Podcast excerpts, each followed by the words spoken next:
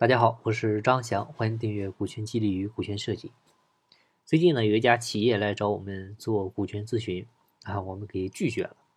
原因呢，就是他们四位合伙人呢，之前都是小老板啊，每个人呢都有一家自己的小公司。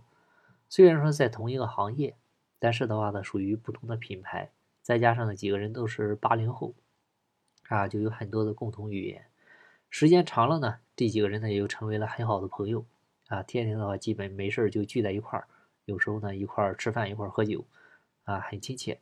但是的话呢，近期他们觉得这个行业的竞争压力越来越大，就想着这个抱团取暖啊，现在不都流行这个了，就想合伙起来一一块儿干。这个初衷啊是很好的，但是的话呢，合伙之后，并没有像他们想象的那样啊，非但没有达到一加一大于二。甚至是一加一小于一了，现在业绩和利润整体是大幅下滑不说，四个人的分歧矛盾也越来越大啊，所以的话呢，他他现在就想做这个咨询，把这个方案解决一下。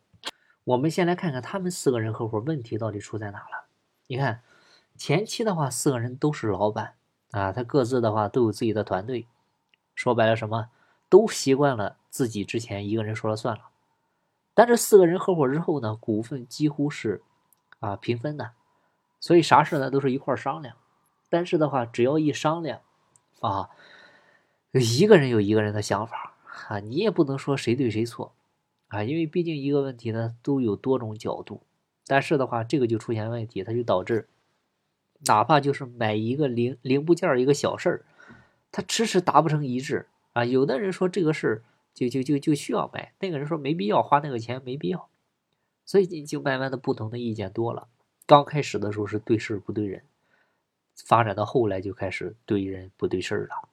然后几个合伙人之间的矛盾啊、裂痕啊就越来越大啊，有事就开会，有事就开会，结果开了会呢也没解决方案啊，有了解决方案呢，不同意的股东他也不配合执行啊，结果就导致公司现在是出现无休止的内耗啊。之前大家都是老板。现在变成合伙人，就这个角色转换太难啊！经理人当老板转变快，但是要让老板变成经理人几乎不可能啊！因为谁都想说了算，老板的掌控欲毕竟是在哪儿。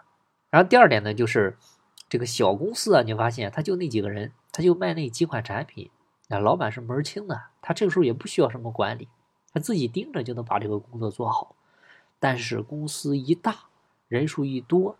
这个经营企业的逻辑就不一样了，啊，因为小公司靠销售、卖货、卖产品赚钱永远是第一位的，但是再大一点的公司呢，就要靠管理，啊，就要通过梳理流程、确定岗位职责、确定人员，啊，制定好你公司的薪酬、绩效相应的一些基础管理体系，啊，就让每个人各司其职、分工协作，啊，这样才能让企业自行运转。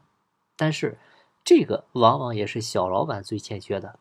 啊，他总以为几个小公司加起来就是大公司啊，一加一等于二，啊，一加一加一加一等于四。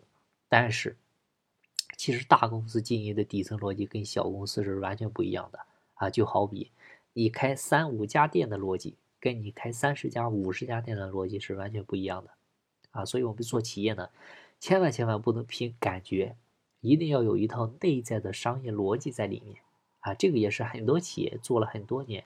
还是小公司企业一直做不大的一个根本原因啊！最近经常听到一句话，很多人说二十一世纪是合伙人的世纪啊，各个行业竞争都是一片红海啊！如果还是靠老板一个人单打独斗是没未来的啊！你是一个人带着一群雇佣兵，竞争对手都是一群敢死队啊！你怎么可能竞争得过？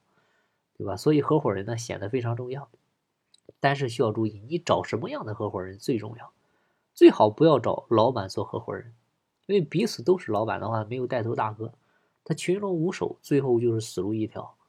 理想的合伙人团队是一个带头大哥带着几个小弟，啊，大哥控股，小弟参股，价值观一致，能力互补，这样合伙创业的成功率才高。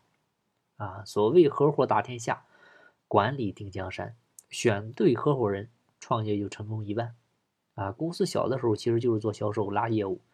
啊，让公司先活下来，但是要想做大，就需要突破管理的瓶颈，就需要通过构建一套适合企业的基础管理体系，这样才能稳健发展，走得更加长远。好了，今天的分享呢就到这儿。